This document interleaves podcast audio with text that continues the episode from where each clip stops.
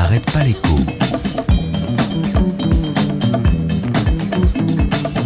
Alexandra Ben Saïd. Euh, nous achetons 25 000 bovins par semaine que nous payons toutes les semaines.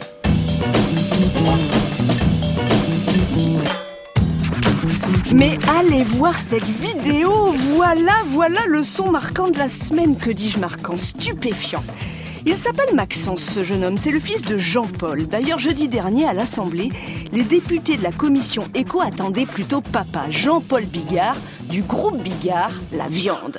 Les éleveurs exagèrent-ils quand ils disent anonymement que Bigard, dans les négos commerciales, c'est une main d'acier dans un gant de fer?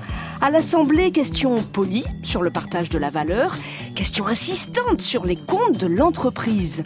Pauvres députés qui voulaient de la transparence, ils ont eu Maxence Sur euh, la question que vous évoquez, simplement, nous achetons 25 000 bovins par semaine que nous payons toutes les semaines.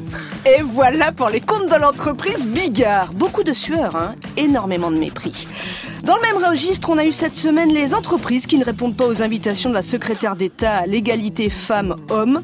Morel et Prom et SSB, c'est leur nom, elle les a punaisés sur sa porte. Ça soulage, mais que peuvent vraiment les élus, l'exécutif Lundi, on aura le plan social de Nokia. L'entreprise s'est-elle assise sur les engagements faits en 2015 au ministre de l'économie qui s'appelait Emmanuel Macron? On pourrait poser la question à Maxence Je vous remercie pour euh, ce rapport, j'en prends acte. Je prends acte de vos questions également. L'écho sur France Inter.